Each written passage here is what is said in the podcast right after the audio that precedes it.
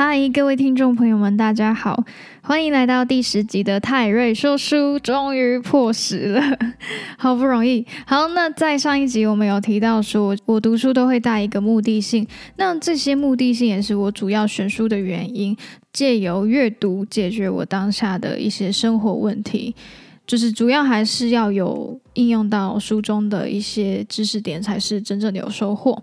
那最近想要改善一下关于自我的时间管理，那我觉得就是这件事情忽略的蛮久了。虽然有时候会规划一下想要做什么事情，但是整体上来说执行的效果并不是非常的好。这也可能关系到就是就是我个人的自不自律，或者是一些其他的心理层面的问题。我打算先从时间规划这方方面开始着手。今天要分享的这本书叫做《The One Thing》，中文的全名叫做《成功从聚焦一件事情开始，不流失专注力的减法原则》。会想要看这本书，就是因为要呃改善我的，就是刚刚说的自我时间的管理。那因为蛮多的时候，我就会想很多，想说好像可以做这个，也好像可以做那个，然后好像。所有事情都是好像都可以做，都有无限的可能，但是其实每个人的时间都有限。然后那时候就有人跟我说，我一次想要做的事情太多太多了，一次做一件事情就好。那那时候我就开始对于我想做的这些事情开始做一点减法，然后其实那时候好像效率也有变高一点。过没几天呢，我就在图书馆发现这本书，那书中里面强调的观点就是。跟书名一样，The One Thing 就是一件事情。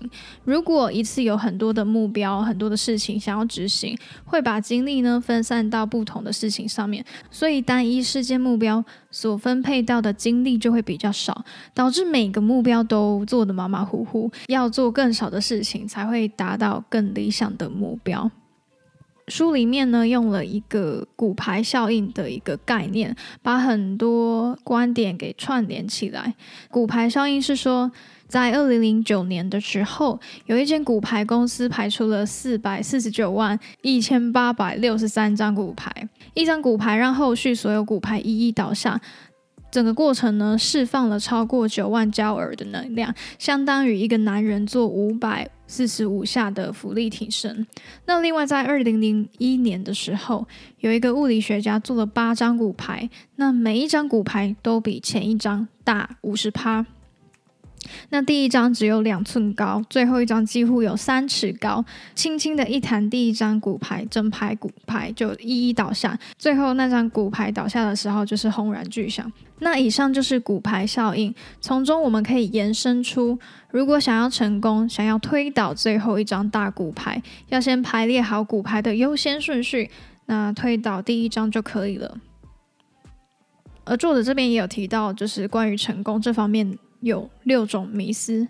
那第一个迷思呢，就是有时候会认为每一件事情都很重要，但是一定会有一件最重要的事情。不要让重要的事情被不重要的事情给耽误了。如果只是单纯的忙碌是不够的，人家就是蚂蚁，每天也很忙。那重点呢，是在于说你要忙些什么。那怎么找到这个最重要的那件事呢？可以用八十二十法则来看一下。成功呢，基本上都来自于百分之二十的事情，所以要列出所有想做的事情之后呢，找到最重要的那个二十趴，然后执行一段时间之后，再过滤出更重要的二十趴，最后最后就会缩减到一个最重要的事情上面。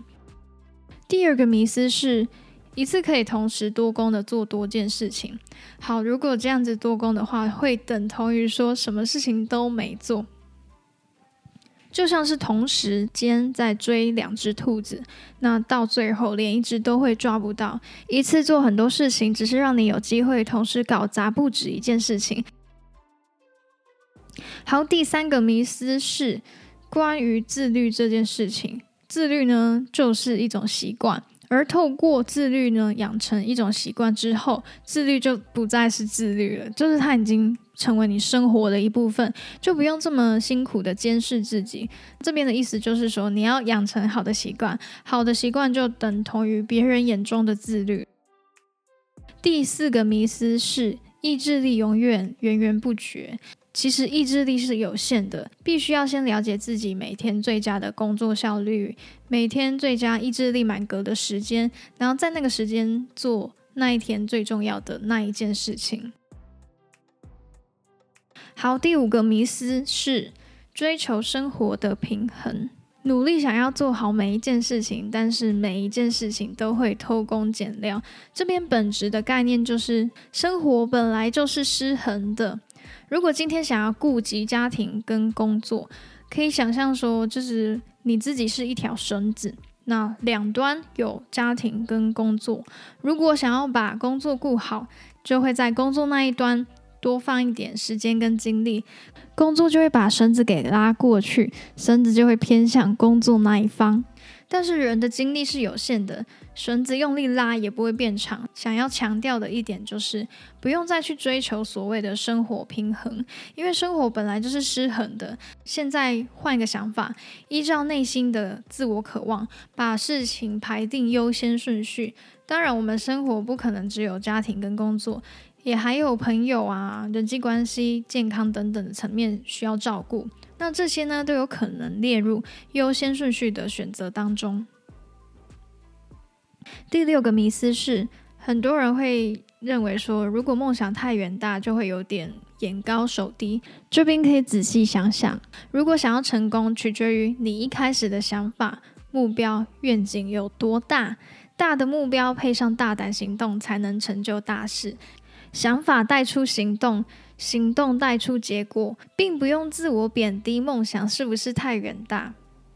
好，在破除这六大迷思之后，我们来探讨一下本书的核心 “the one thing” 这件事情。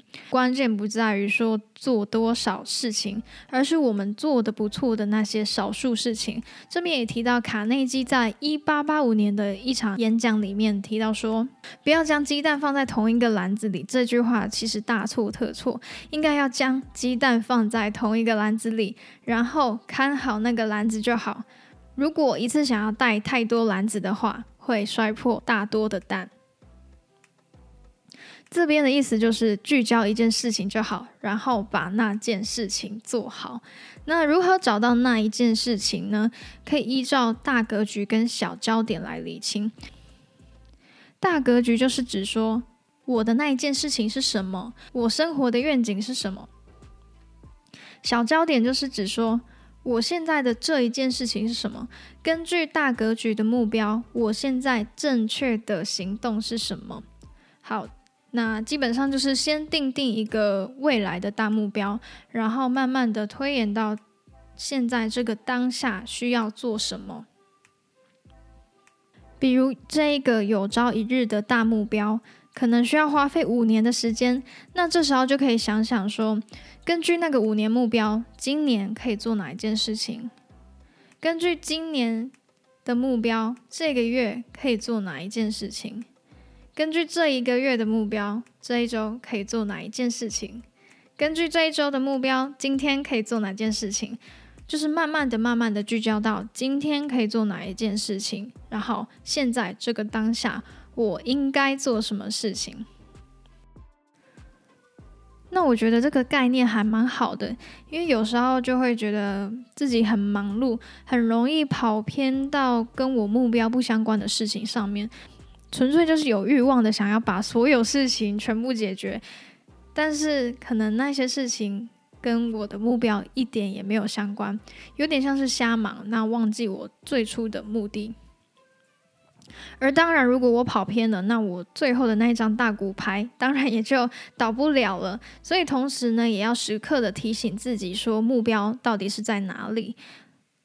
而整体来说，这本书对我来说是蛮有启发性的。之后就是会照它里面的概念来做一下时间的规划。那我觉得大家也可以来尝试看看，如果觉得有效果的话，可以再私讯一下我的 IG，然后分享一下。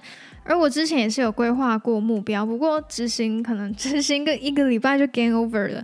那这次我会再努力的着重在于之前比较没有注意到的小焦点的部分来执行。如果之后有其他的心得，会再跟大家分享，就看我后续有没有努力去坚持执行喽。最后要说的是，这本书是我看完会想要买回来收藏的一本书，非常推荐这本书。整体内容很流畅，而且很好懂。虽然不是在描述多么高深的概念，但如果要确实执行的话，还是有一定的难度。我觉得不时的翻翻它里面的概念，都会不断的提醒，应该要聚焦在目标上面。OK，今天的分享就到这边啦，麻烦订阅我的 Podcast，五星好评，追踪 IG，我们下次再见啦，拜拜。